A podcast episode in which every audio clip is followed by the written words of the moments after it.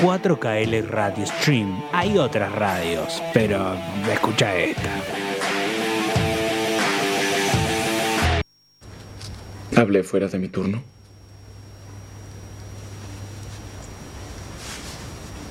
Entonces te diré algo más. Mm. Aclarará las cosas. Pude haber estado cerca, pero yo nunca tuve lo que tuvieron. Siempre algo me detuvo o solo se interpuso.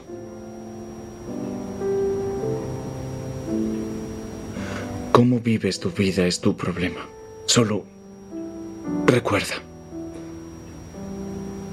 Nuestros cuerpos y corazones solo se nos dan una vez. Antes de que lo sepas, tu corazón se desgasta. Y en cuanto a tu cuerpo, llega un momento en que nadie lo mira. Y mucho menos quiere acercársele. Justo ahora hay pesar, dolor. No lo reprimas. Ni esa alegría que sentiste.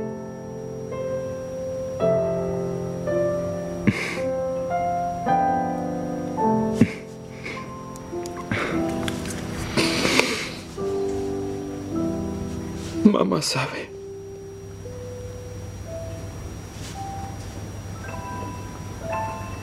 No creo que lo sepa.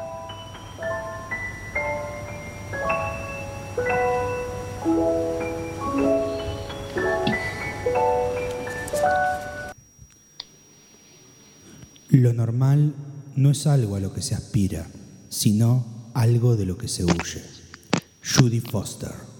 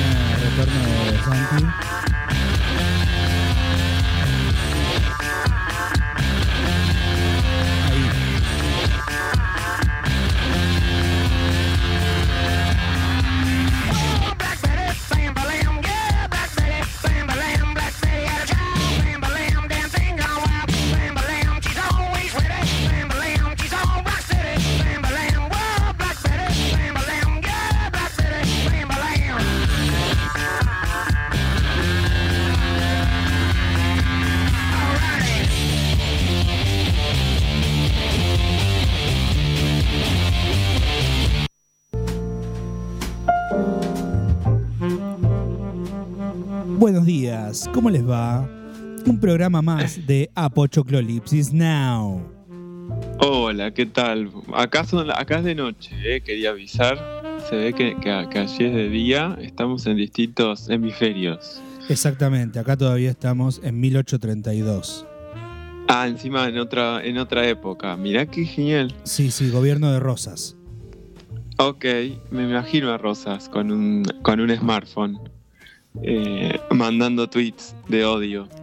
Sí, sí. eh, Viva la Santa hacia- Federación, mueran los perros salvajes unitarios. hacia los indígenas, sí, eh, hacia los todos los, bueno, los originarios. ¿Cómo les va? ¿Bien por allá? Bien, bien. Igual Roca era el antioriginario. Rosas negociaba No con los que no. podía y con los que no podía y se, No se sé. enfrentaba. Bueno, Marisa, Marisa Carrín, perdón, eh, estudié, aprobé y después me olvidé. A mí me gustaba más la historia eh, internacional Ah, Eh, y demás. Acá la historia argentina es la misma de siempre, ¿no? Me peleo con cuál, alguien me dijo que maté unos aborígenes y, y, gané el, y gané el gobierno. Tengo el sillón.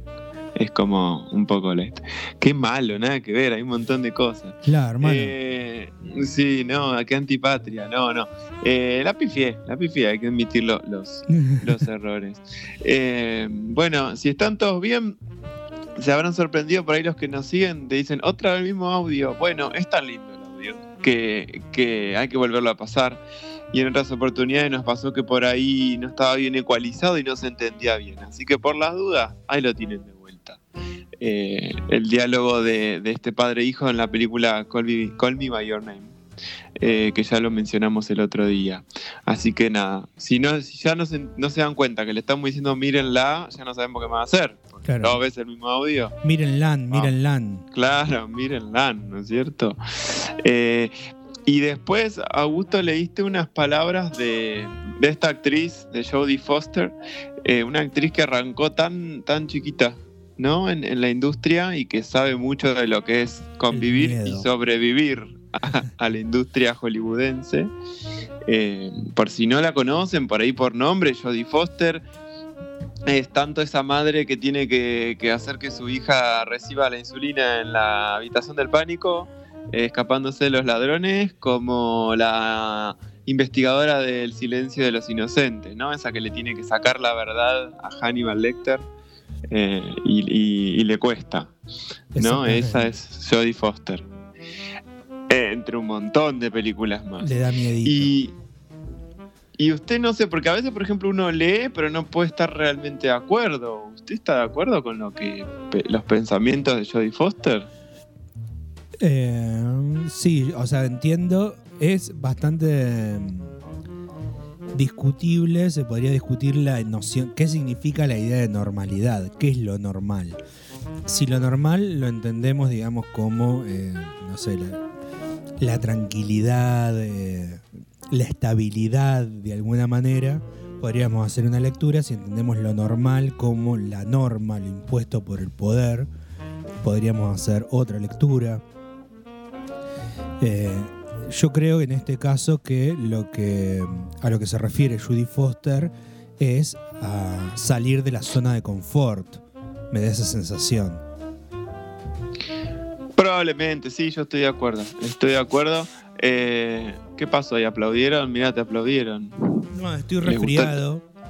Ah, El cambio de estación me, me sienta mal. sí, Y nada, sí. estoy sentado pero con las rodillas. ¿Pero aplaudiste con las manos? ¿O con qué aplaudiste? No, con la nariz. Se sintió un aplauso interesante, ¿eh? Alguien que golpeó. Eh, ahí está, eso. Eso mismo. Si eso es tu, si eso es tu nariz, ok. Eso es mi Eh, nariz. Juro que eso es mi nariz. Qué fuerte, qué fuerte. Eh, bueno, recordar que el encuentro pasado cedimos el espacio para terminar de ver lo que fueron los resultados de, de- de las elecciones. Eh, entonces mandamos obviamente algo repetido, pero ahora estamos en vivo, ¿eh? en vivo en directo. Exactamente. La vez pasada estuvimos haciendo una cobertura electoral de la mano de Sergio Vale. Ujú. Eh, El mismísimo, claro. Entonces, bueno, le dimos todo el protagonismo a él para que después no se queje. Eh, y, y bueno, y hoy que nos encontramos en vivo, dijimos, hagamos algo, algo bien temático, o sea, que todo el programa trate de lo mismo. Como siempre nos vamos por la rama. claro, Eh, haga- hagamos que sea bien temático, ¿no? Eh, y inclusive eh, charlando ahora del de, el famoso bloque de lo que vino y lo que vendrá, también tiene que ver con lo mismo. sí, sí. Eh, eh, se- no vamos a decir de qué, pero con lo que hablemos ahora con Augusto se van a dar cuenta más o menos a lo que vamos a apuntar. ¿sí? Mm, ponernos a punto con, con las opiniones. Nosotros justamente este tema lo veníamos debiendo desde el sábado, del domingo pasado que no hubo, que hasta habíamos hecho con, eh, eh, encuesta en Instagram y algunas personas me respondieron, ¿eh? por lo menos a mí, cuando preguntamos cuál es, o por lo menos cuál es su película de, de- de terror más vista o predilecta, y, y tuve algunas respuestas, algunas ¿Cuál interesantes. es tu película de terror favorita, Sidney? Ahí está. Pero esta vez no hicimos ranking, digamos. Es como que ya es como. En realidad son como las cinco tuyas y las cinco mías. Ahí está, mira, ahí tenés. Si querés. Exacto, un. Eh, porque es muy un poquito bastante más amplio, ¿no? un Esta contrapunto. situación. Claro. Eh, eh, en cuanto a lo, entonces al bloque que arrancamos de, de lo que siempre nos gusta hablar de, de lo que se está por venir y de lo que ya se vino, por si lo quieren ver. Entonces, eh, en lo con respecto a lo que ya vino, eh, no sé si vos, Augusto, tuviste el placer de ver la primera o, eh, o por lo menos estás enterado de que Sí, se- sí, de Escape Room. Sí. Sí, sí, una película de eh, 1900, eh, perdón, 2019. Yo me quedé, soy un hombre del siglo pasado, te pido disculpas. Sí, está El- muy bien, está muy bien. El 2019 fue la primera parte y en el 2021 se estrenó la segunda hace poco Claro. tiempo. Un Skate- poco eh, en este achanche de la pandemia, viste, Eh, le tocó también obviamente a los títulos que, que no, nunca son ajenos, porque la primera tiene retoma el nombre que dijo Augusto, ¿no? De sala de escape, escape room. La segunda en realidad se llama sala de escape, el torneo de los campeones. sí. Y acá la resumieron con Escape Room 2, ¿viste? ¿Para qué nos vamos a, a Eh, extender? era más había que escribir mucho. Claro, había que escribir mucho y bueno, y quedó así. Eh, como van a ver en el, en el, en el tráiler, obviamente que simplemente es lo que es eso, es un avance, es lo que le llamamos, si se quiere, el famoso spoiler necesario, ¿no? Porque está el Exactamente. spoiler necesario y está el spoiler intencional. El spoiler intencional es el que le encanta hacer a- acá al señor Ale, por ejemplo, al Vaya, que te está contando algo y te cuenta al final.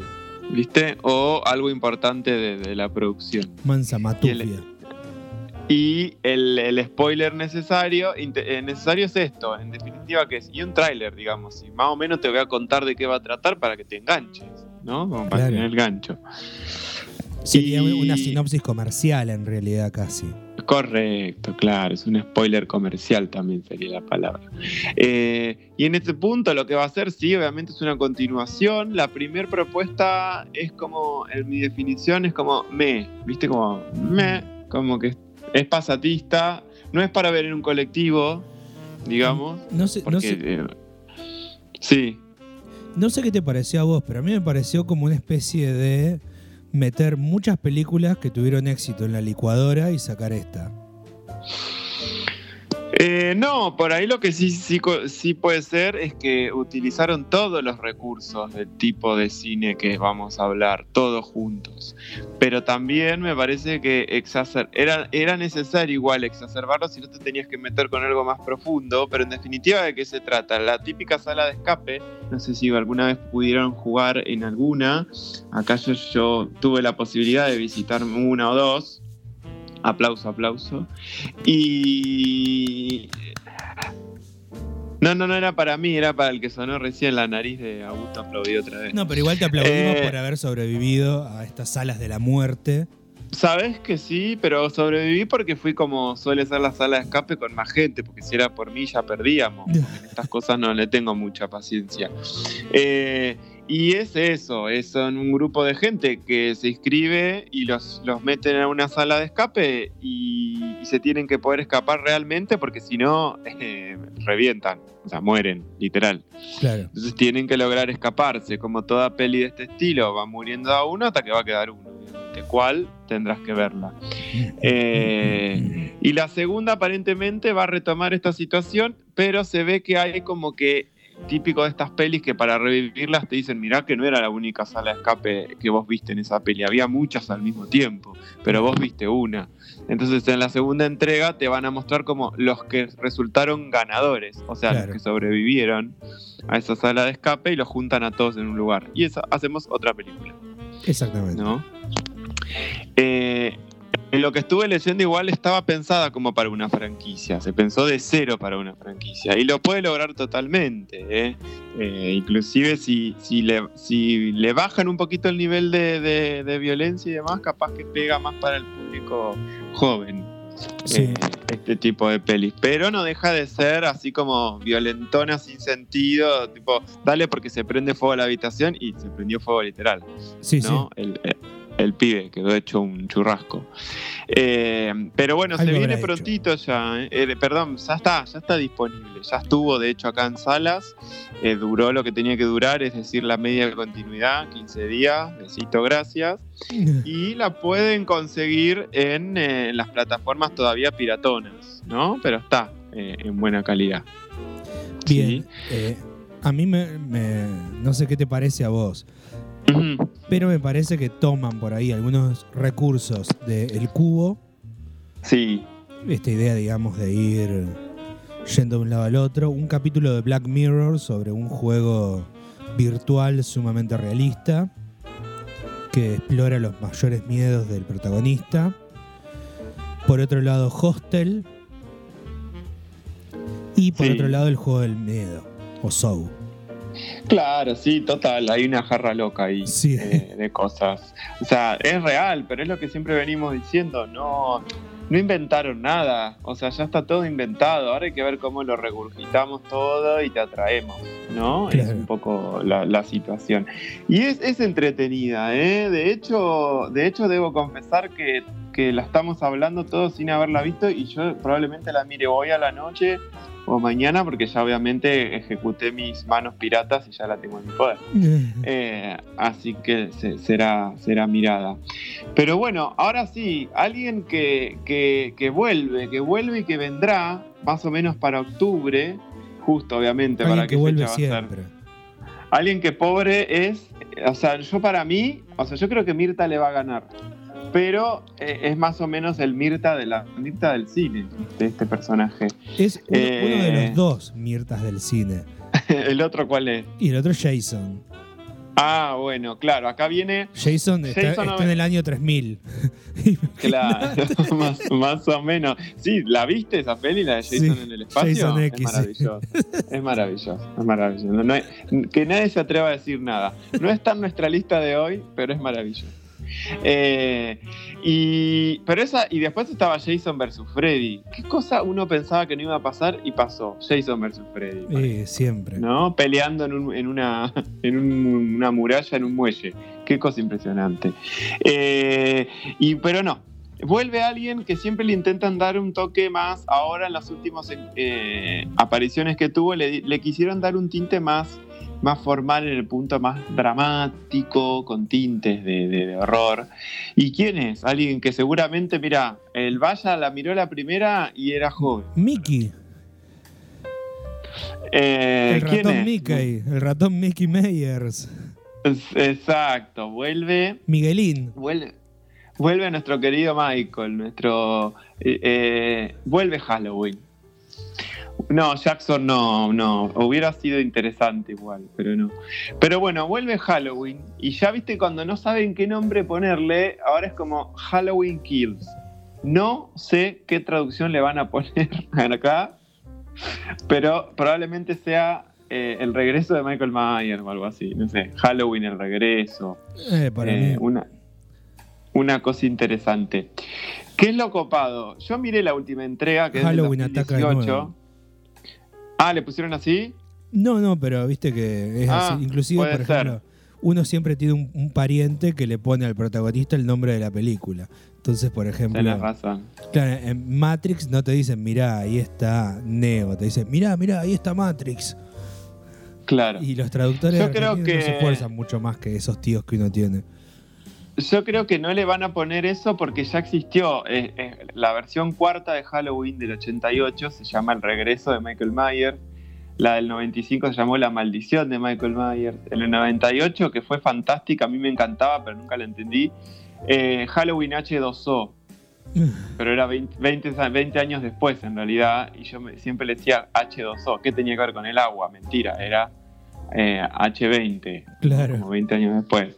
Eh, la original obviamente se llamó Halloween, ¿sí?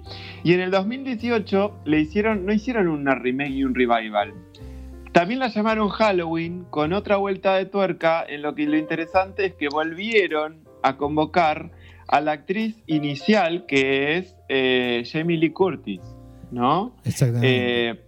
Eh, una, una Lee Curtis que sa- saltó ahí, después de esta peli, una peli que llevó muchos sustos, y ahora volvieron, en el 2018 estuvo la verdad no muy satisfactoria la película, pero la película terminó con un supuesto final feliz, ¿no? Donde se deshacen de Michael, supuestamente, y resulta que no, ¿viste?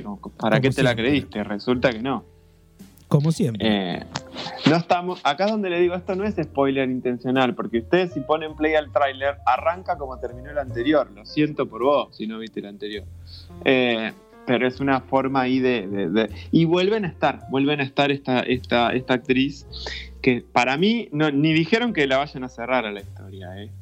eh. Así que, no sé, debo hacer un paréntesis que para mí quien la pegó fuerte y, y le- y tuvieron buena decisión fue cuando le dieron a Rob Zombie la posibilidad de, de- de hacer una versión distinta de Halloween y fue fantástica para mí. No, si no lo por ahí no lo tienen a Rob Zombie, pero es un ser bastante complicado, que en realidad es rockero, de rock hard, pero qué bueno ese sonido de la nariz, yo no puedo creer. Y justo con. Eh, Viste, y te corta el suspenso con eso. Y, y nada, miren, miren la versión de Halloween de Rob Zombie, un director que no está bien, que es muy sangriento, que hace cosas muy zarpadas. Eh, pero esta versión no es de él y aquí les dejamos el tráiler en la página a ver si se animan. Eh, se va a estrenar obviamente para qué fecha. Y para Halloween, no va a ser para otra fecha. no, Eh, no voy a hacer de otra manera. poco- Claro, para el 4 de julio no creo, ya pasó igual. Pero, pero bueno, ahí está esa cuestión. Y, y vale decir, ¿no? Que otro día vamos a charlar más, pero Michael Myers eh, no- obviamente no existe, pero está inspirado en uno de los asesinos bastante, no prolíficos, sino más, se podría decir original. Es un asesino serial de los años 40, que era Ed Gein. Exactamente, y es quizá de los más, o sea, el personaje de la vida real que ha dado inspiración a la mayor cantidad de películas de terror.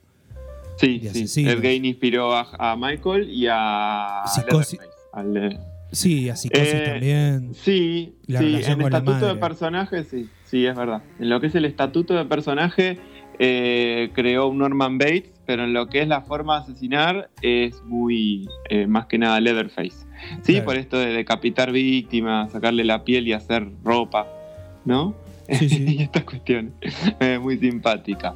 Así que bueno, eh, ya está nomás, mirá qué rápido te lo hicimos. Te hicimos un bloque ya para poder charlar tranquilos y sin pasarnos de hora de, de lo que se viene. Así que eh, está muy difícil hoy, ¿no, Augusto? Pero ofrezcamos igual nuestras redes sociales, ¿no? Para ver si adivinan el soundtrack. Exactamente. Eh, seguimos con la temática que vamos a explicitarla, estamos hablando de el terror.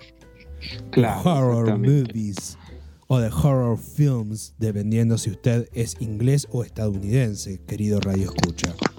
Claro. Pero bueno, es horror. Exacto. Entonces los invitamos a que si, si se animan a adivinar de qué será el soundtrack, escríbanos. Pero también sigan, si pueden alguno acá activo nomás, díganos si qué es lo último que vio de terror, o qué es lo que nos recomiendan de terror, o cuál es la peli con la que más se asustaron, o cuál es la peli que primero miraron de terror y se recontra asustaron. O pueden también decir, no van con las pelis de terror, como alguien que me escribió y me dijo, ni, ni loco, miro, el terror la paso mal. ¿no? Eh, así que bueno, eso. Lo que pueden hacer como siempre es escribirnos tanto al Instagram como al Facebook, eh, como entrar a la página de la radio y tocar el botoncito de WhatsApp. Exactamente. O si so- Exacto, ¿no? Y si no, escribirnos. ¿Cuál es el número? El número es 2262 633607. Ahí está. Mail no porque no, no sabemos leer. Así que eh, ahí está, mensajito, mensajito de audio además. Bueno, nos vemos en el próximo bloque. Exactamente, nos vamos a un soundtrack misterioso.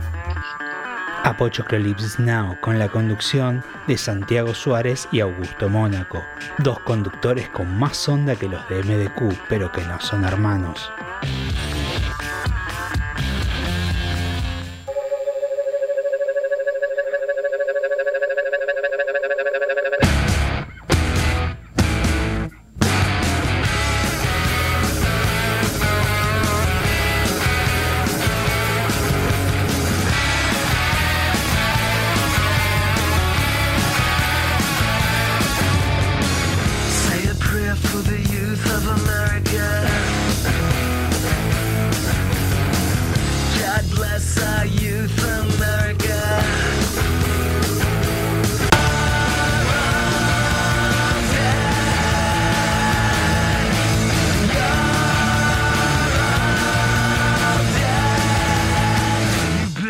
Wasted.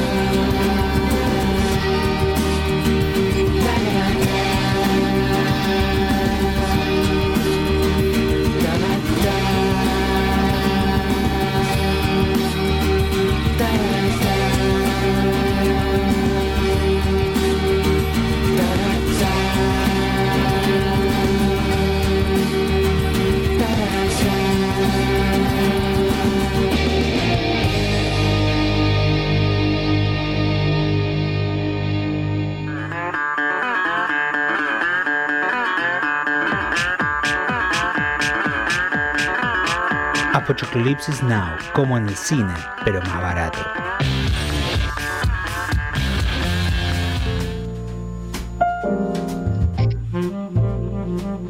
Así, doble dosis. Doble dosis de canción para ustedes. Eh, difícil, ¿no? Gusto capaz de detectar. Por ahí A la ver. gente trein- treintañera capaz que re- re- Nuestra generación. recuerda algo. La tuya. Bueno, pero- bueno, bueno. eh. Más respeto. Eh, pero ya la música, si la escuchan, es tan 2000 era. ¿Vieron ese tipo de, de- como de post-punk o algo así? No les puede no llevar a un tipo de película que se vio mucho en los 2000. Fines de los inclusive, 90. Claro, 98 por ahí, que marcó, pero fuerte, casi que un subgénero, Sí. que ahora vamos a hablar, eh, y que hasta ahora tiene su propia serie, horrible, pero la tuvo de dos temporadas. No tan horrible igual, ¿eh? es, es Mm. superable, pero, pero nada, nada, nada como la peli. Nada Eh. Ya, ya, ya hablaremos, sí. Eh, pero bueno, si lo logran, bienvenidos ustedes. Bienvenidos al segundo bloque entonces. Hoy eh, está dividido así como, como un versus. Acá el primer round es el del señor Augusto.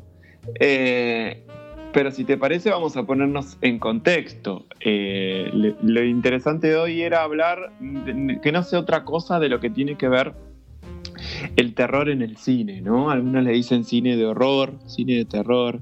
Pero está bueno también contextualizar algo. Por ejemplo, vos, Augusto, también sabrás que eh, la literatura ya tenía este, estos inicios, ¿no? De, de- del horror.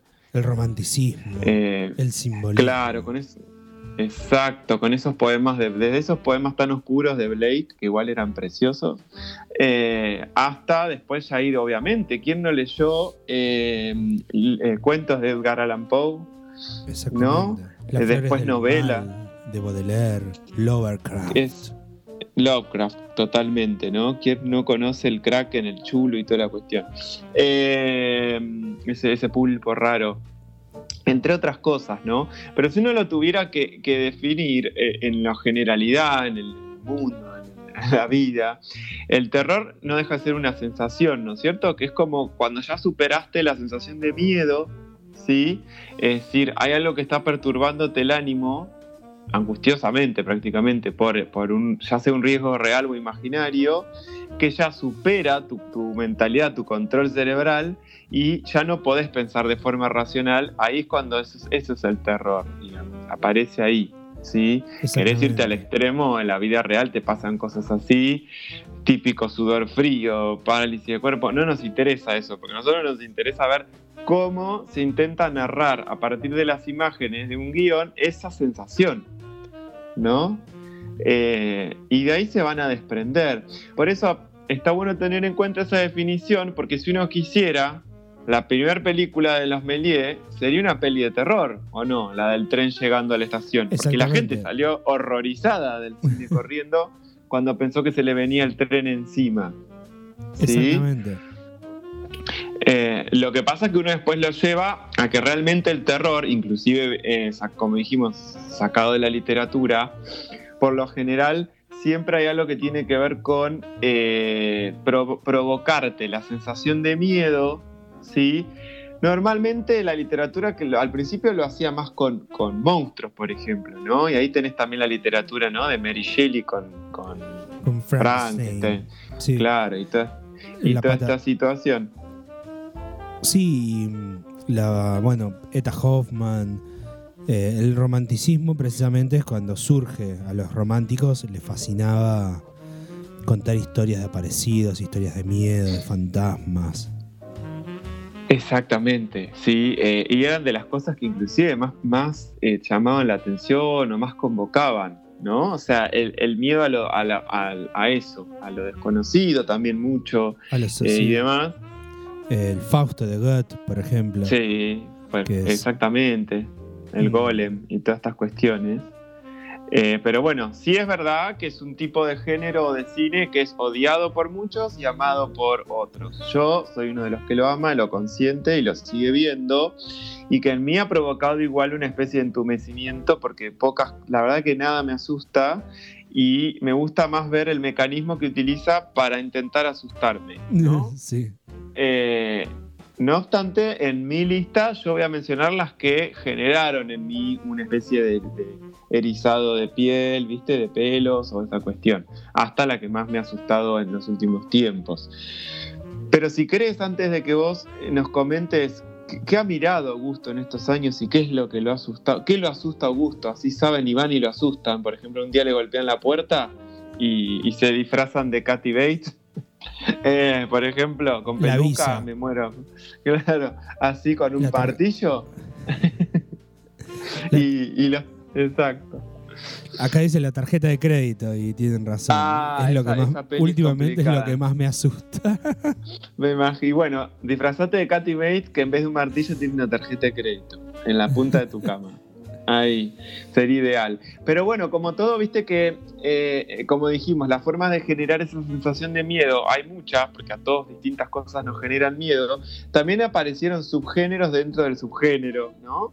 Eh, y la más conocida y la que a veces atrae más al, público adolescente o un poquito más después de adolescente, otro día, no sé, llamamos a alguien que nos ayude a un poco a, a desilvanar esto del por qué, un poco fácil igual, que es el subgénero del slasher. ¿No? Eh, este subgénero de un asesino que tiene su propio motivo, su leitmotiv, y que eh, siempre persigue a un grupo de, individuos. Un poco acá, cuando el- desasnamos este subgénero, vas a entender por qué a los adolescentes les gusta. Porque si prestaron atención, todas las películas de slasher, como por ejemplo el que marcó así como la peli slasher en adelante, ¿cuál fue? Nuestra querida Scream. Scream, exactamente. Después vino, qué sé yo, sé lo que hicieron el verano pasado y así en adelante, ¿no? Todas de esa época. ¿Y cuál era el tema si uno se pone a pensar en común de todas estas películas? Y te mato porque pecaste, te mato porque te drogaste, te mato porque tuviste sexo, te mato porque te pusiste borracho, como que te castigan. Sí, sí, ¿No? era. Eh, de hecho, eh, lo interesante de Scream es el trabajo que hay sobre el metacine. O sea, en la misma película analizan estas cuestiones. Exacto, exacto, exacto, es verdad, me Dicen, si, olvidado si hacen esto, los van a matar, por ejemplo. Exacto. Eh, que después, en definitiva, el desenlace es como lo más gracioso, porque la peli tiene eso. Te vas a asustar durante un rato porque es ver cómo persiguen gente que van a matar con un cuchillo, pero después tiene esa vuelta muy que es muy de este director que, que falleció ya, que es Wes Craven, que hace eso. También busca como el humor dentro del terror. Pero no terror cómico, sino que busca la situación como cómica o de humor dentro, porque hay mucha gente que humor se ríe. Sí, sí. Claro, exactamente. Y, y este, este asesino que se va a resolver en Scream, por ejemplo, es muy gracioso. Sí. Eh, ¿Por qué lo hace? ¿sí? Lo importante es que todas las personas que recaen es porque, eh, porque hicieron algo mal. ¿Sí?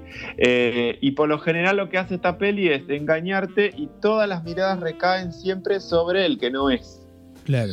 ¿Viste? Muy, muy al estilo Scooby-Doo.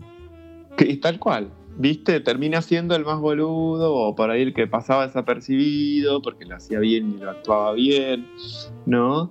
Eh, y demás.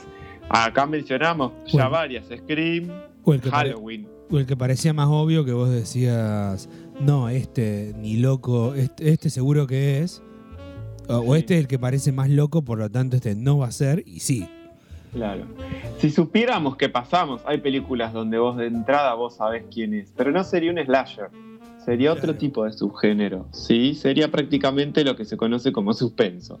Pero eh, hay otro género mucho más crudo y fuerte que debo decir que tuve un tiempo en el que tuve que frenar porque lo, era lo único que miraba y ya me di cuenta que no estaba bueno, que era, es el, el famoso gore, ¿no? Sí. El gore que tiene que ver con, con todo lo que tenga que ver con vísceras, ¿sí? Se escribe gore. Sí. Eh, con lo todo lo visceral. Y lo que intenta este género, ¿qué es este subgénero? Como evidenciar lo frágil. Sí, más que nada lo que te. Obviamente vos quedas muy impresionado y asqueado, pero lo que te quiere decir es: mirá lo frágil que es el cuerpo humano que lo puedo hacer pelota. Sí. ¿No? Entonces tenés, obviamente, desde una muy comercial como Hostel, Sí. ¿sí? que de pronto tenés una escena muy, muy normal donde no es tan normal que a una le arrancan el ojo Sí. con la mano, lo tiran al piso, lo pisan, es una cosa hermosa. Eh, eso es lo menos gore que hay, ¿sí?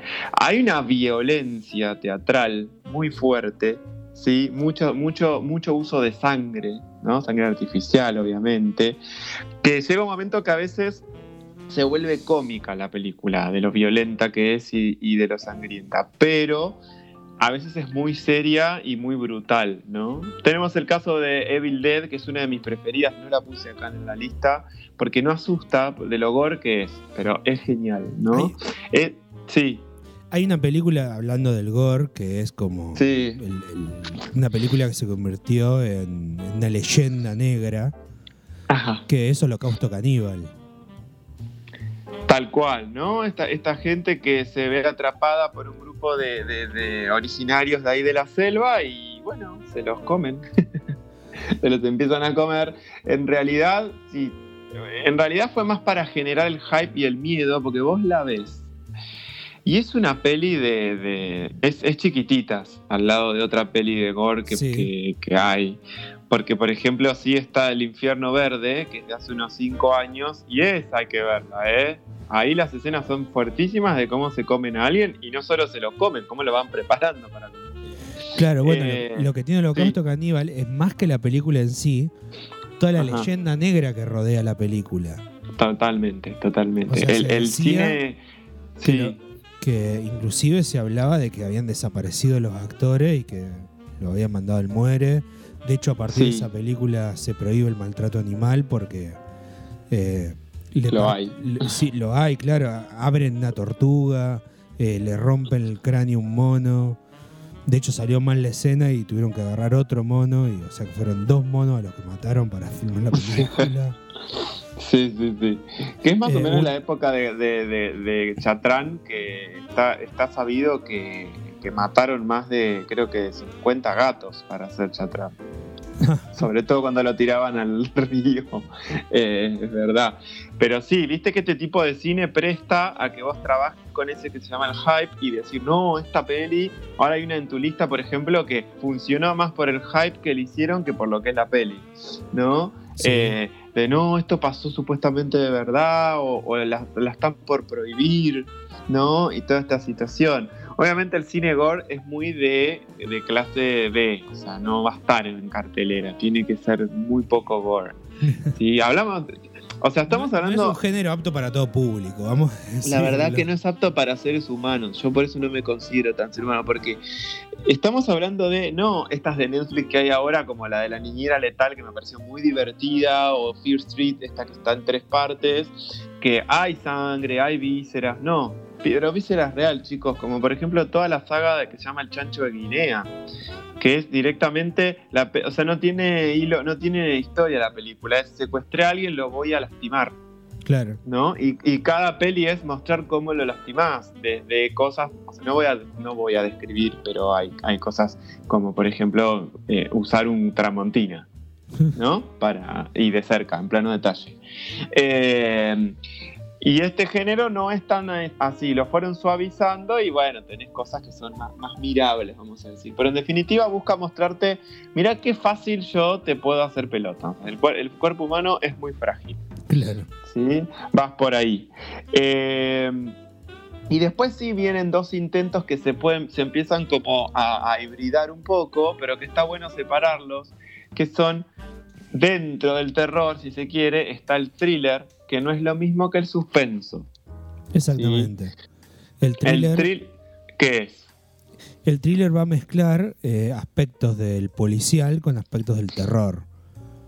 Es decir, va a haber un enigma que hay que resolver, pero no lo va a resolver un detective, sino que eh, va a ser, digamos, cosas que en principio uno no entiende, inconexas, indicios que, que no, que inicialmente no tienen sentido, pero sobre el final, digamos, le va a caer a, a uno de los personajes toda la información junta y va a cerrar, digamos, eh, ese, ese enigma y, ya- y a partir de ahí viene el enfrentamiento claro. con... Te dan, te dan a cuentagotas la, la info, o sea, vos como espectador, la verdad que por más que hagas el intento, viste, hacer el esfuerzo si querés, está buenísimo porque te mantienes sentado mirándola, pero hasta el último momento no deberías enterarte si no es malísima la película, ¿no? Eh, y esa trama eh, va a estar, sí va a estar llevada en términos de personaje probablemente por alguna identidad o algo que tenga que ver con la investigación dígase policía, detective o alguien protagonista que decide seguir con esa investigación hasta llegar al fondo de todo y enterarse siempre lo opuesto a lo que pensaba. Muy thriller. Por eso vos decís, el juego del miedo, el juego del miedo entra dentro del cine de terror, pero es un recontra thriller, por lo menos la primera. Sí, sí, la Pero, primera. pero to- todas tratan de. La verdad que igual todas son thriller. ¿eh? Ahora hubo un revival que es Spiral, que la verdad que está bastante bien. Salvo que la actúa Chris Rock. y, y, y da lo mismo. Es como que mata, mata, carne, carne, víscera. Y el final siempre te, te da la vuelta, ¿no? A otra cosa. Y eso es un thriller. ¿Cuán, cuán bien la habremos pasado o mal en algún sentido con eh, pecados capitales, ¿no? Si hay un thriller con antonomasia, eh, algo que quieren ver desde la maestría hasta de iluminación, chicos, pecados capitales con ese salto de Bleach. Eh, impresionante eh, y las actuaciones y ese esa caja final que te hace sentir muy mal eh, con, con esa escena final o por ejemplo el coleccionista de huesos no Sí. esa peli con Angelina Jolie y eso es el thriller no muy diferente a lo que es que habíamos dicho. el suspenso, el suspenso. ¿no? y ahí entra tu amigo el gordito Es- sí, Alfred, Alfredito. ¿Qué pasa con el, con el suspenso? El suspenso a mí siempre me acuerdo que mi profe de guion me dijo, vos querés separar el suspenso de, de dirección, perdón, del thriller. El suspenso es, a vos te tiran toda la carne al asador en la primera escena.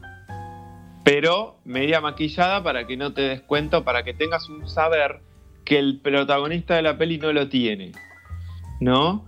Sí. Que es el ejemplo de, que siempre tiramos, que dice Alfred, de dos personas sentadas La bomba abajo de la. la bomba debajo, la cámara apunta hacia ellos, vos ves la bomba, pero ellos no. Claro. Bueno, pero en ese sentido, por ejemplo, también yo quería mencionar, una de las películas que quería mencionar, Sí. Psicosis, es un thriller de, de Hitchcock. ¿Por qué? Y precisamente porque responde a esta a, toda, digamos, la, gramática del thriller. Nosotros no sabemos qué es lo que pasa, nos vamos, nos enteramos al final a la vez que el espectador. Es decir, Sabes que sí, pero no, porque desde la mirada semiótica, un besito a, a la familia Fernández de, de, de, de allá lo vería, a Graciela eh, Fernández Toledo, que fue mi profesora de semiótica y que es la hermana, la, la tía del chino, lo conocen a, la- a los Fernández, vería, eh, la hermana del chino, y, y se- desde la gente de la semiótica te enseñan a, a- a cuando uno analiza la imagen, vos ves los créditos de psicosis y entonces si vos entendés los créditos de psicosis, esa película no es un thriller. Es de suspenso. Porque vos ya los créditos te dicen lo que va a pasar. Toma, te la tiré. Otro día nos sentamos y te, y te ayuda a analizar esa parte hasta el primer plano, hasta que cierra en ellos en la ventana de ese hotel. Eh, es un suspenso. Es peli de suspenso. Sí, eh, porque te tiró la carne al asador. Muy naif todo, ¿no? Como, dale, tengo que mirar esos créditos. Sí, lo que pasa. Bueno. Sí, sí, lo que pasa que me parece que en ese punto casi todos los, los thrillers juegan. De, o sea, de, esa, de una manera. A mí me parece tirar la carne al asador es. Eh, no sé, vi hace poco una película de, de un grupo de, de, un- de tres ladrones que entran en la casa de un ciego. Y en la primera Ah, sí. escena vemos al ciego entrando de los pelos a una. llevando de los pelos a una mujer inconsciente. Bueno, Sí. eso es arrancar tirando la carne al asador. Claro, es suspenso. Ahí, claro, eh, eh, pero en ese caso, digamos, me parece que es ostensible. En el caso de psicosis es algo tan sutil que lo podés leer. Poco tangible. Claro, Exacto, es verdad. Por eso te- le puse tintes semióticos, ¿no? Claro. Para usted, señora Rosa, que está viendo la peli y que encima es otra igual que como vos decís también, le metieron tanto hype, ¿no? Sí. Pero que, que, que vos, no, vos no ves, o sea, ves sangre nomás cuando ves sangre vertiéndose en, la, en, la, en el coso de la ducha. Pero después ni siquiera ves las cuchilladas, que es la magia de Hitchcock y del cine. De la- acá no estamos peleando nada. Saben que Psicosis uno se la recuerda por tanto por, por el personaje de Gasalla que tenía miedo de bañarse por si le aparecía el asesino en la ducha. Eh, de Soledad Dolores Solari, como esa escena de abre la cortina y una sombra con un cuchillo que te mata, ¿no? Está, Pero nunca ves. Capuzotto es un personaje basado en, en psicosis, que es el loco de Sí. Queen. Que, que decía, Genial. Queen, Queen, Queen. Es genial. Bueno, pero eso yo te la dejo a vos, Augusto, porque obviamente es una de, de tu list. Así que eh, lo que hicimos fue contextualizar rápidamente los subgéneros, ¿no es cierto? Eh, y me faltó un último, que por eso diferenciamos cine de terror con cine de horror. Porque el cine de horror está más llevado a lo que es siempre hay un- una entidad, un fantasma, un monstruo. Ese es el cine de horror, que lo va a tomar de lo que dijimos más que nada de la literatura de Mary Shelley y estas cuestiones. claro. Entonces, entonces, ahí tenés el horror, por ejemplo, el exorcista, el hombre lobo, Frankenstein, todo lo que quieras. Ese es el verdadero, supuestamente, cine de horror. ¿sí? El resto va por ahí. En definitiva, vamos a ver una peli de terror. ¿Sí? Pero estamos al- el, el cine de servicio y educación y le estamos eh, enseñando. ¿sí? Eh, esta no la vas a nombrar, pero una clara película de suspenso donde vos de principio sabés lo que pasa de Hitchcock es La ventana indiscreta. Sí. ¿no? Por ejemplo. Eh, acá hay otro que. Acá, por ejemplo, yo puedo disentir que ponen también sexto sentido. Para mí, sexto sentido, como el mismo caso de psicosis, para mí es un thriller, Claro. pero está considerada suspenso. ¿No? Otro día lo charlamos ahí en el Liborio. Ah, no existe más, o sí. No existe más Eh, ah, ok. Bueno, pero nada, yo no te voy a tomar más tiempo porque es tu momento. A partir de ahora van a escuchar al señor eh, Augusto diciendo sus cinco hits de terror. Bueno, uno, almorzando con Mirta Legrand. Dos, eh, las jubiladas solo quieren divertirse. Tres, Susana Jiménez y Badalá en una noche mágica y misteriosa. Ah, bueno, era Mori. Ah, Mori era la que estaba con Badalá. Bueno. Pero nada nos cuesta imaginarnos a Susana con Badalá también, en un hermoso trío. Bueno, no, vamos a hablar en serio, como corresponde a un programa de radio de nuestra emisora. La primera película que elegimos para hablar es Scream. Scream, Vigila quien llama, se llama la primera. Y es quizá de todas las más, la más interesante. Después las otras, eh, la dos es un poco forzada, responde, digamos, a la dinámica. Y la tercera eh, se le busca mm, dar, digamos, varias vueltas de tuerca para diferenciarla, pero la realidad es que se nota también que no hay un cambio sustancial en la historia. Pero bueno, empecemos a hablar un poco de Scream. Lo interesante de Scream y lo que más me gustó a mí de Scream cuando la vi es primero que eh, era una película, pero a la vez es una crítica a las películas de terror. Crítica en el sentido de análisis, de desmenuzarla, en el sentido de plantear cómo funciona esta, este género. Otra cosa que me pareció fascinante era la idea de llamar a alguien desde su propia casa. Piensen que a fines de los años 90 los celulares prácticamente eran una- algo completamente nuevo, no, era algo que tenía todo el mundo. Eh, entonces, imaginarte las- que alguien te llame por teléfono eh, ya era medio tétrico. Pero que encima esa persona que te llame por teléfono te diga lo que estás haciendo, o sea, te esté espiando en ese momento. ¡WhatsApp! Ah, no, esa era otra. No, era Hello Sydney. Do you Claro, like yo te hice Scary, Scary movies?" Movie. Claro. Do you like scary movies? ¿Te gustan las películas de terror? El doblaje latino. Bueno, entonces el tipo te llamaba, te hacía preguntas sobre películas de terror y eh, te, iba matando, digamos. Y salía del lugar que menos te lo esperes. Podía salir de estar escondido, te podía estar llamando desde el placar de tu casa. Una, una cosa realmente fascinante, como también me pareció fascinante la resolución de la película, el hecho de plantear que uno, digamos, iba descartando uno a uno hasta finalmente descartar a todos, porque todos habían estado a la vez que el asesino, entonces lo descartabas. Pero el verdadero, lo que nunca nadie se puso a pensar, que era la respuesta más obvia, era que había dos asesinos disfrazados y de ese modo, mientras uno, digamos, estaba vestido de, de- asesino, el otro aparecía ahí al toque, entonces decía, bueno, este evidentemente no pudo ser. Bueno, algunas cuestiones, digamos, que se le puede criticar, como práctica respecto, digamos, del realismo, era que los- el tipo aparecía y desaparecía de cualquier lado, nunca nadie lo veía, era como más hiper sigiloso por momento y por momento hiper torpe, entonces como que no, no se terminaba de entender bien cuánto poder tenía. o cuánta fuerza tenía, porque hay realmente algunas cosas, por ejemplo, en Scream 2 que atraviesa una pared de, de aglomerado con un- de una puñalada el, asesino, así que no son cosas que uno haga, pueda hacer habitualmente. Necesitamos, no sé, Muhammad Ali haciendo eso. Pero bueno, ese es el motivo por el cual ah, nos gustó Scream y, y la queríamos mencionar. Otra es precisamente una película de la que estuvimos hablando, eh, Psicosis, Psycho, de el maestro del suspenso, Alfred Hitchcock. Una película que eh, narra la historia de una joven eh, secretaria de una inmobiliaria que va a depositar, tiene que ir a depositar una suma, digamos, muy grande de dinero al banco, pero en lugar de hacerlo decide huir con ese dinero.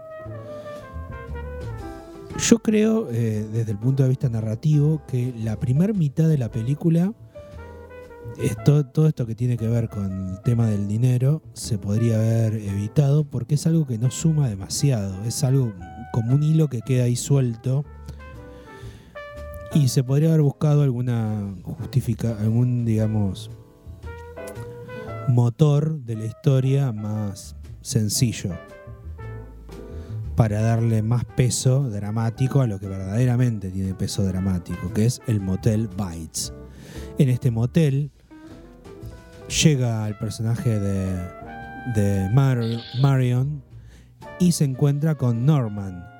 Norman Byte, un joven tímido, eh, simpático, aunque profundo por un lado, aunque también con, con algún toque de, de boucherismo que le, le gusta, se excita, digamos, espiando a, las mujeres desnudas, por eso le da la habitación número uno, y una madre loca, loca, loca, loca, que está sumamente celosa de él.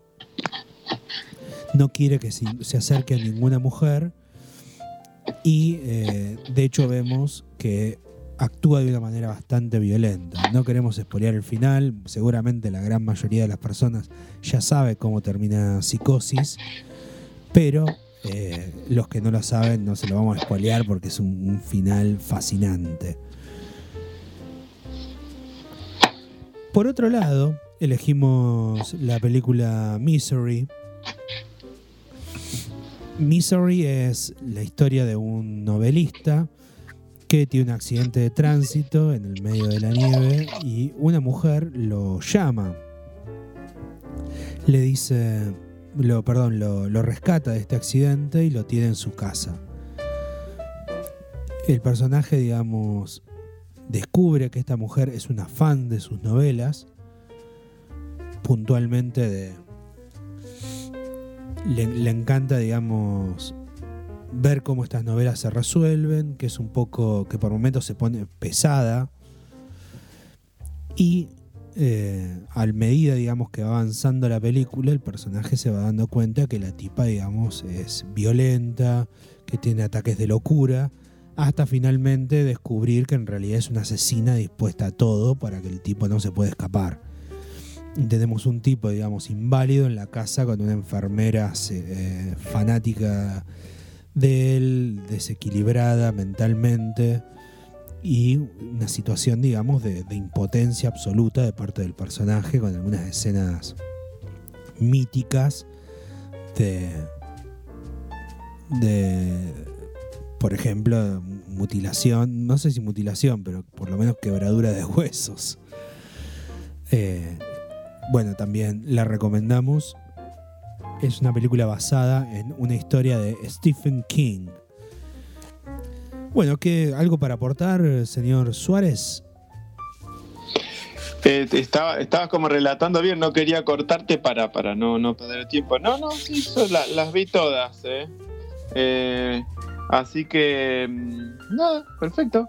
Para, para un videoclub venís perfecto, porque la revendes. Igual no puedo dejar de denunciar, no voy a decir de cuál de las tres, un spoiler horrible que te mandaste, pero nada, no, no pasó nada y demás. Eh, ah, ya en la, en la, primera, sí. No, no, cállese. Ah, eh, en la, ahora, re bien. Eh, lo bueno es que usted es del cine de les está ofreciendo pelis que reconseguibles, además. Eso está re bueno. Sí, sí, sí, accesible. Y, pelis que hasta la. Todavía pelis que han dado en tele. ¿No? Está bueno. Y bueno, ¿y, cuáles son el resto? ¿Qué te queda? A ver, en tu videoclub.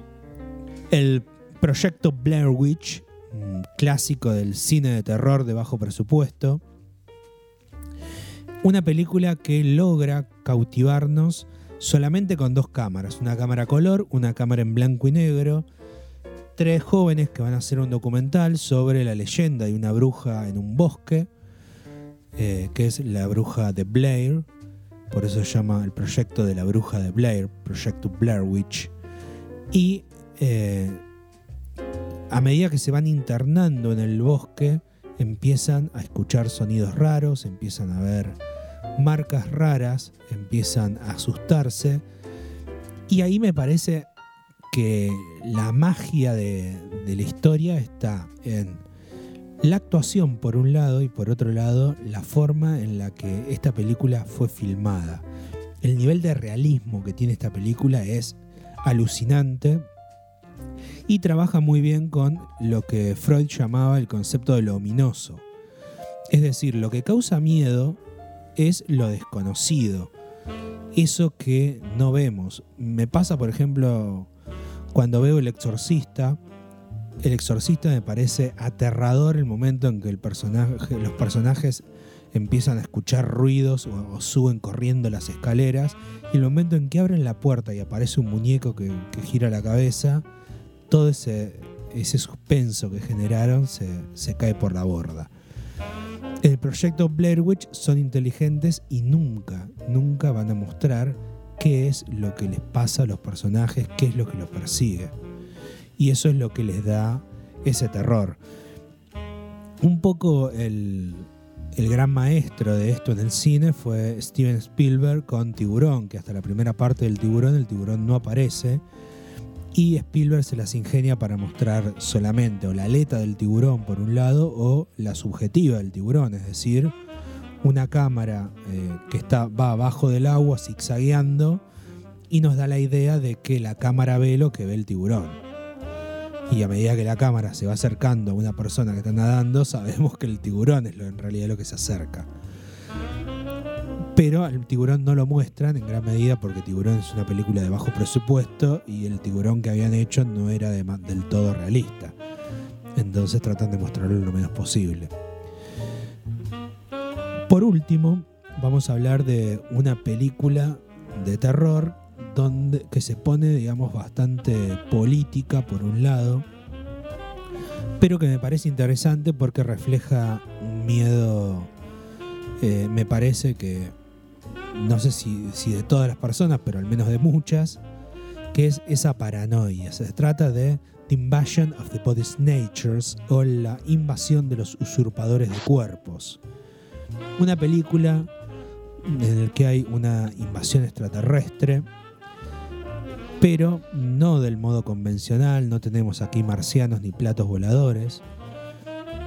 Un hombre en esta película vuelve a su pueblo después de, hacer charlas durante tres meses. Y cuando regresa, su secretaria le dice que prácticamente todas las personas del pueblo le pidieron una cita con él. Y después casi todos fueron a cancelar esa cita. Entonces, bueno, el tipo va y busca a las pocas personas que no le habían cancelado las citas y todo lo que le dicen es que el, un pariente que tienen sienten que no es el pariente. Entonces eh, el personaje empieza a investigar, después alguien lo llama y le dice que encontraron un cuerpo eh, en el living de la casa. Van y es un cuerpo, digamos, que no tiene facciones definidas, que es como una especie de cuerpo en formación. Y ahí descubren que en realidad eh, existían vainas, como si fuese una chaucha gigante.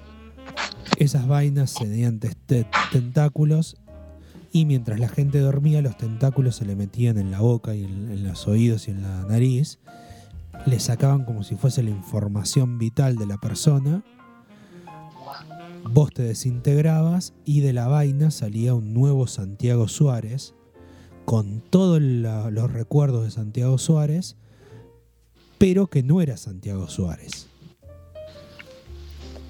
Eh, esto, esta película es una película de los años 50, protagonizada por Kevin McCarthy, un apellido muy eh, interesante porque es la película sobre el macartismo, no por Kevin, sino por Joseph McCarthy, que denunciaba la presencia de comunistas en Hollywood, en general en Estados Unidos, pero sobre todo en Hollywood.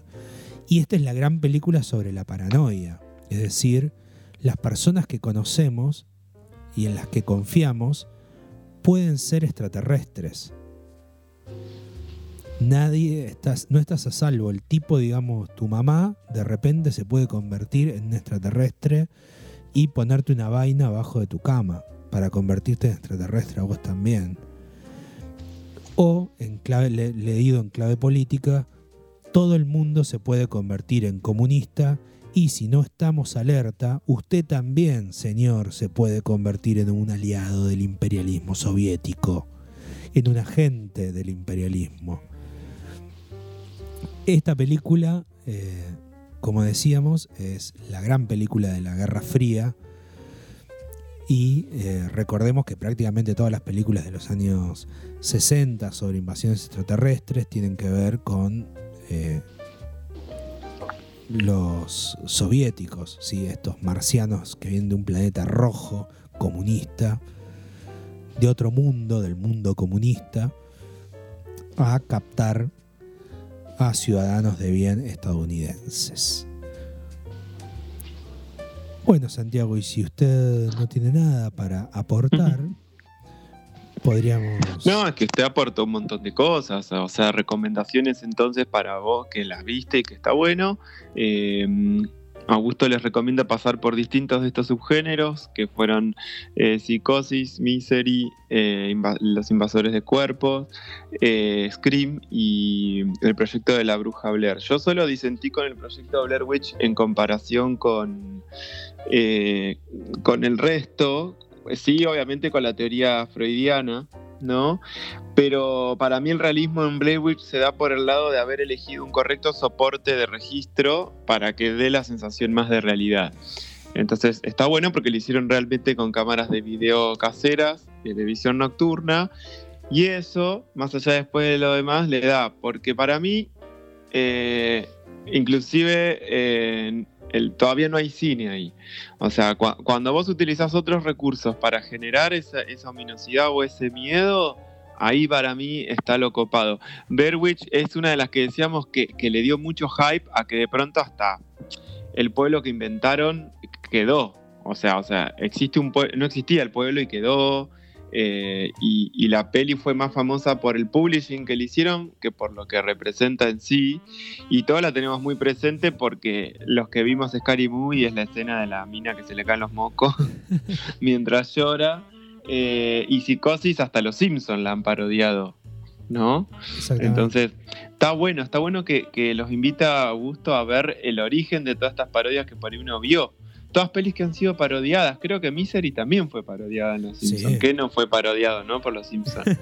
Eh, y hubo un intento después con una de- con Nicole Kidman, ¿no? De hacer una remake de la de Los Invasores sí, sí, de hecho, de, de, de hecho de hay, cuerpo. hay varias remakes de, de Invasion Sí. of the Natures. Una de los años 90, eh, una de los años 70. Genial. No me acuerdo Genial. si la de, la de Nicole Kidman no la vi. Con Eh, Daniel Craig. claro. Sí, sí. Le pregunto a usted porque yo solo tengo presente estas dos, la que comentaste vos y la de Nicole Kidman. Así que bueno, ahí tienen varias. Si les parece, cortamos todo este momento con un poquito de música y volvemos ya con todo el bloque conjunto de, de rápidamente. Yo les tiro mis pelis con la recomendación oscura incluida. Así ya vamos levantando campamento. ¿Qué le parece? Espectacular. Bueno, dale. Sentate en el inodoro que aquí llega Apochoclolipsis Now.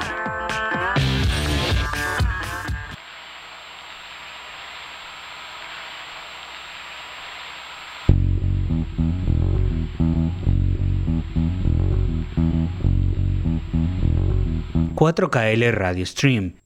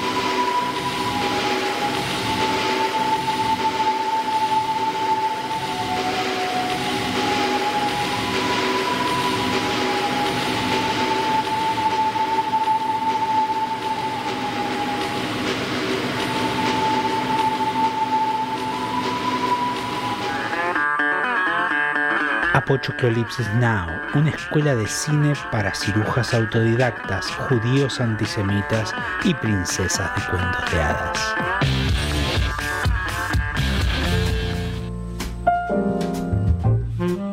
Bueno, último bloque de este programa que hemos dado a llamar Apochoclolipsis Now en este, esta jornada de terror con una voz Correcto. nasal característica de soy Eros Ramazzotti con ustedes en la conducción. Como más bella que tú, Sí, Mauro Z.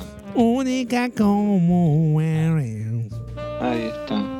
Bueno, eh, Mauro Z, en este último bloque entonces vamos a adherir la recomendación oscura también, porque si bien fue propuesta mía, vamos como una peli más. Entonces, eh, anteriormente Augusto eh, contó sobre las pelis que a él más le han atraído y ahora me acordé de algo sobre tu opinión con respecto al exorcista. Yo considero, eh, tengo, un, tengo un ejército que me acompaña también de, de- de gente que la escena que vos dijiste, no- o sea, la que más asusta del exorcista es la que uno menos cree que es. Eh, eh, uno cree que es todo lo que uno tiene presente, pero yo te puedo asegurar que la escena, por guion inclusive y fantásticamente dirigida del, del exorcista, es, a ver si se acuerdan, hay un momento ¿Que baja la escalera? que- no.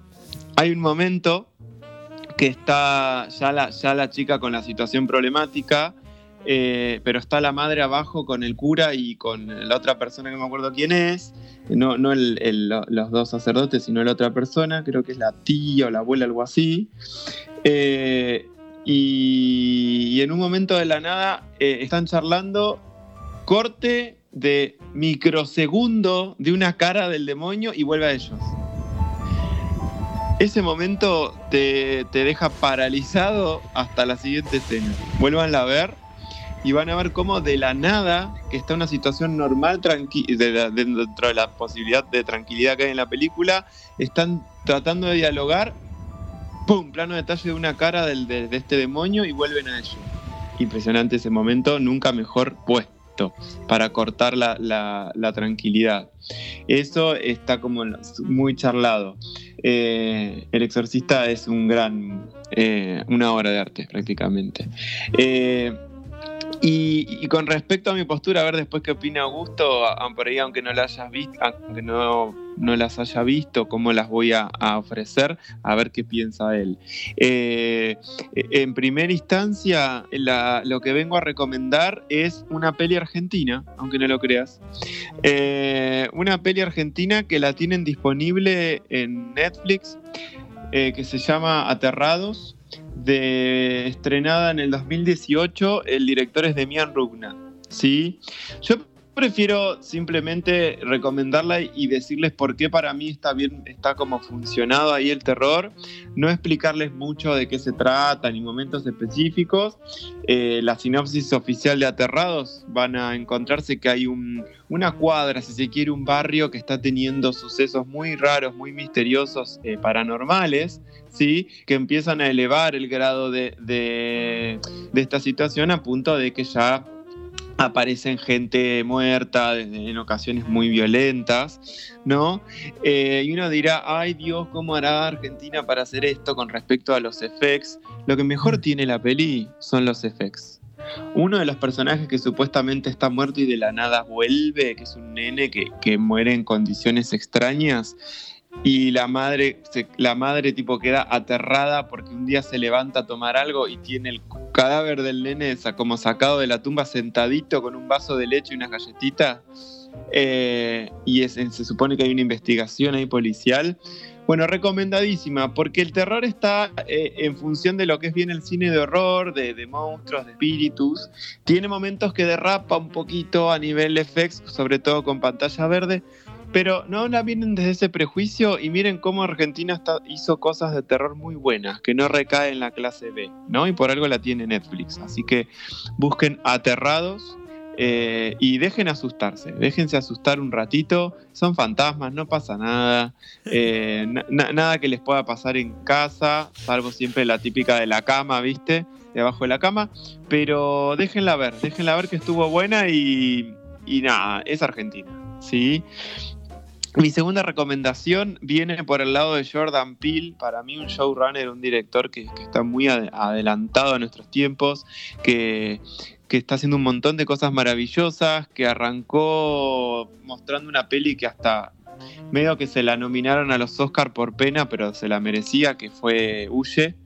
Eh, y, ahora, en, este último tiempo, que ya también la tenemos disponible en otra plataforma, si no me equivoco, creo que está por, por Prime o por HBO Max, que se llama Us. La traducción es nosotros, ¿sí? La situación es la siguiente.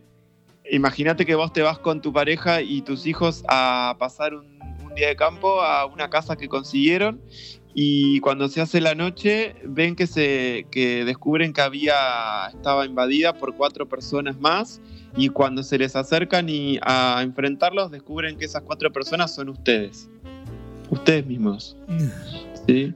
Eh, y, y se empieza a desentrañar una historia muy muy desde el, desde obviamente desde el suspenso, desde lo que parece como muy sobrenatural, decir qué onda, porque estoy que me clonaron o qué, para empezar a descubrir una cosa mucho más profunda de qué, de qué tiene que ver con que no solamente a ustedes cuatro hay un doble de ustedes, sino de todo el mundo que se revelaron esos dobles y que, y que vienen a buscarlos a ustedes para meterlos en la, en la, en la oscuridad y que ellos salgan a la luz. Eh, muy, muy buena película que te, que te tiene a- agarradísimo, ¿eh? A- a- ahí a tu silla o a lo que sea. Yo eh, preferí elegir obviamente pelis desde lo más como más para acá, porque me gustó que Augusto vos te fuiste más para allá en el tiempo, ¿no? Claro. Entonces, nada, ofrecer como cosas de todos lo- los momentos. Eh, mi siguiente que me, acordé hoy que la miré y que fue una de las que sí me logró asustar, que seguramente la han visto pero, y por ahí coinciden, que es una peli española de Bayona, que es El Orfanato, que también la tienen disponible en, Netflix, ¿sí? El orfanato, si se acuerdan, es una mujer que con su hijo deciden comprar un caserón en España gigante y dedicarlo a acoger eh, niños con discapacidad que también están en situación de- de. Uh, perdón, eh, tuvimos un pequeño problema. Ahí nos reconectamos con Santiago Suárez. Hola, sí, estaba un pequeño corte, perdón. Ah, y de pronto me llamó dos veces Augusto Mónaco, o sea, le invadieron el cuerpo. Eh, y demás. Y en resumen, con, con esta peli, con el orfanato, ¿se acuerdan, no? La famosa escena de 1, 2, 3, ¿no? La, la que juega a la escondida con ese fantasma. Sí, Eh, muy aterrorizante eh, esa escena, ¿no? Como el pelito es juega, que nosotros jugamos al pelito es en la escuela. claro. Fantástica, fantástica en iluminación, Bayona la rompió ahí y después se fue para arriba, ¿sí? Con otras pelis muy conocidas. Era discípulo de Guillermo del Toro, ¿sí? Es. Eh, bueno, eh, mi otra recomendación ya no es tan para cualquier estómago, se llama Midsommar. Eh, está en las plataformas también, pero ya está como una especie de roce entre lo que es Holocausto Caníbal, ¿no? Y un poco esta situación. Pero es un grupo de amigos que se via- viajan a. mm, me estoy- puede que me equivoque si no es que viajan a Suecia a, a visitar una, una comunidad que está eh, recluida en, en medio de un bosque. No son aborígenes, son personas que decidieron irse del mundo y recluirse ahí. Y que, como obviamente se lo esperaban, resulta que era toda una secta horrible que los toma ellos por, por rehenes y hacen cosas muy complicadas.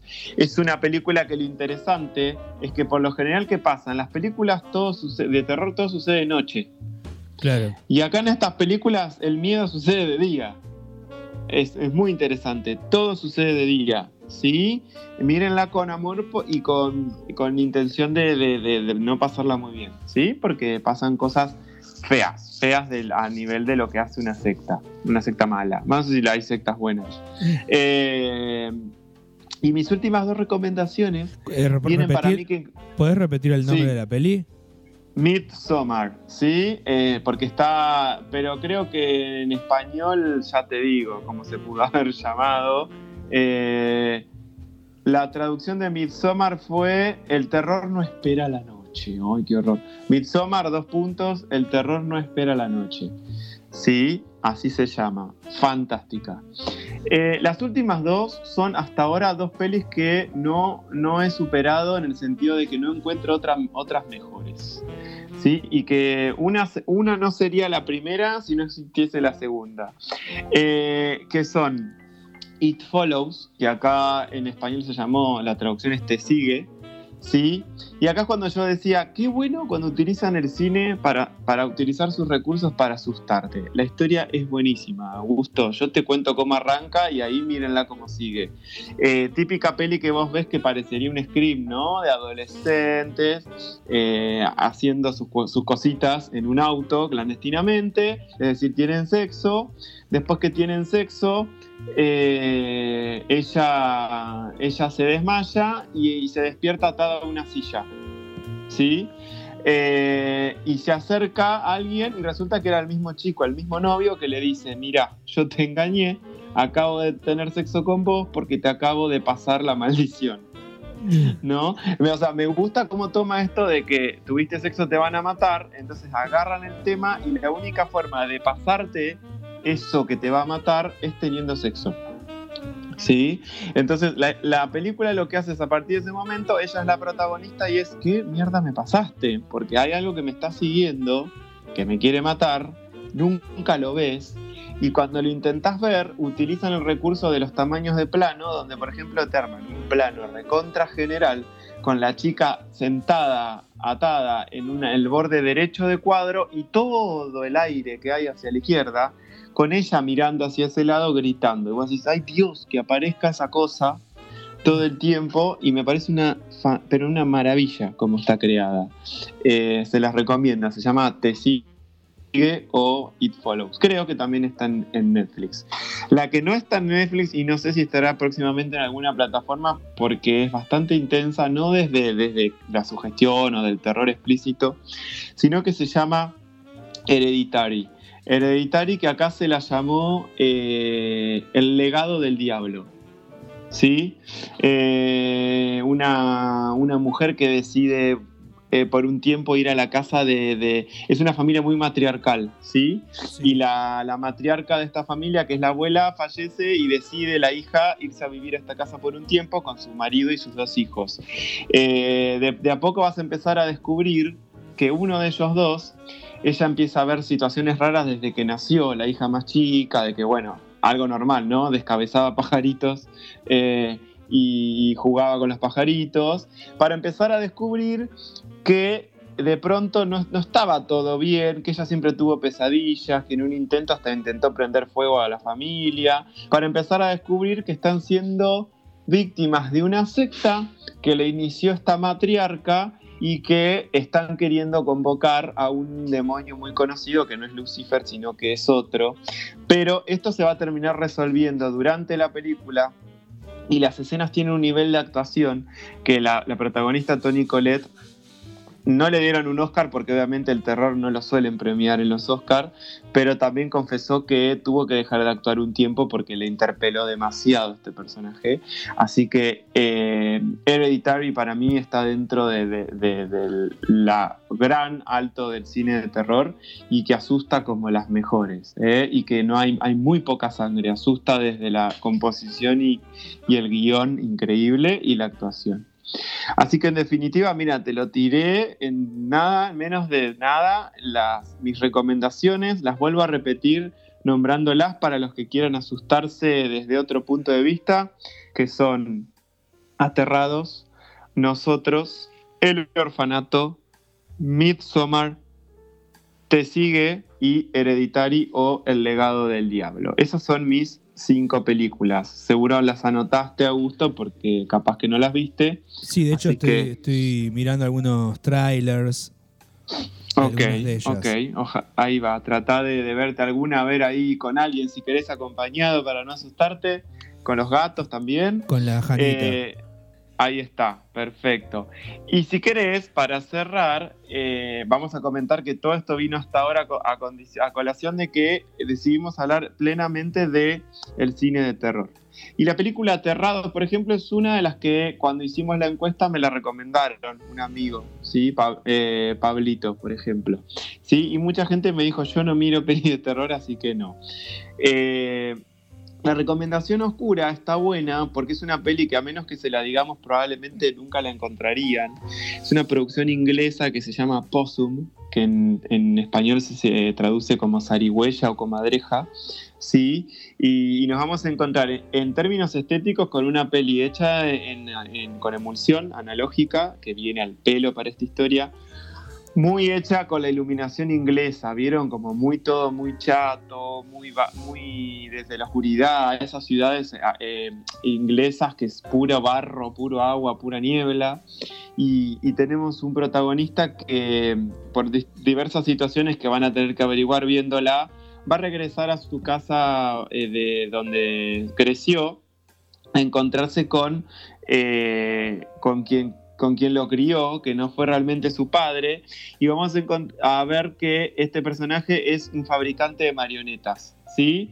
Y él cae a este lugar a pedir cierto refugio o ayuda eh, por algo, y cae con esta marioneta en su valija que es horrible. Es una cara horrible, sin, sin terminar, con un cuerpo de araña, ¿sí? Que siempre la lleva en su bolso. La peli desde el terror te va a empezar a llevar a entender que el tipo la pasó siempre mal y te va a ir explicando por qué, qué es lo que le pasó en la vida para llegar a estar así. Con esta, con esta marioneta que eh, si- simbólicamente nunca se puede deshacer. O sea, la tira, la quema, la rompe y vuelve a aparecer. ¿No? Y es un simbolismo de, lo- de, esa, de ese bolso, de ese peso que él carga. ¿Sí? Pero tirada al lado del terror con la fealdad de este bicho, con la oscuridad de la situación, con una actuación de alguien muy deprimido eh, y, que, y que termina con un final eh, raro, raro, oscuro, ¿sí? Que, tendrán que ver. Eh, así que recomendadísima esta cosa oscura, muy oscura, que se llama Possum. ¿Sí? Y- El póster es como una araña saliendo de, un de ahí, de una valija. Sí, Augusto. Sí, también un tema, digamos, que me parece que no es menor acá y que, que es lo interesante de este tipo de películas como Possum, que empieza a explorar el terror psicológico que tiene que ver Ah. con apelar eh, a miedos que, que estén arraigados en las personas y yo creo que es una película que las películas que buscan este tipo de terror no busca el susto, sino que busca el trauma casi. Busca el miedo, realidad, sí. exactamente. Eh, Busca la sensación de miedo. Sí, sí, sí. toca fibra- fibras íntimas y, y son perturbadoras precisamente.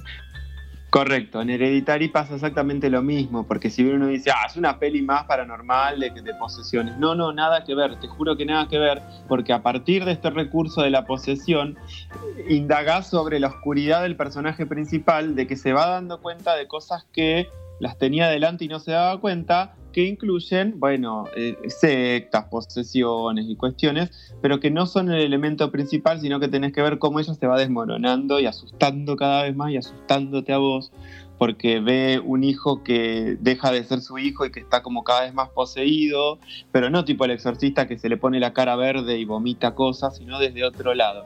Así que bueno, ahí estuvieron, est- está bien estas últimas dos recomendaciones de terror psicológico. ¿Sí? Y bueno, Augusto, ¿cuál era el soundtrack? ¿Qué El- estábamos escuchando? Estábamos escuchando la música de la película Scream. Correcto. Vigila Era una especie. Correcto. De hecho, la última de Moby, que también le gustó a nuestro operador, eh, era casi la que más se escuchaba en la peli eh, durante varios tiempos. Una escena muy interesante de la peli, que están en una fiesta y toda esta situación. Eh, y bueno, mirá cómo le metimos turbo y llegamos bien. Terminamos bien. Apenas ocho minutos fuera del programa. Yo diría que casi no, porque empezamos medio tardín, así que lo cumplimos. Sí, sí. Podríamos Eh, y bueno, exacto, exacto.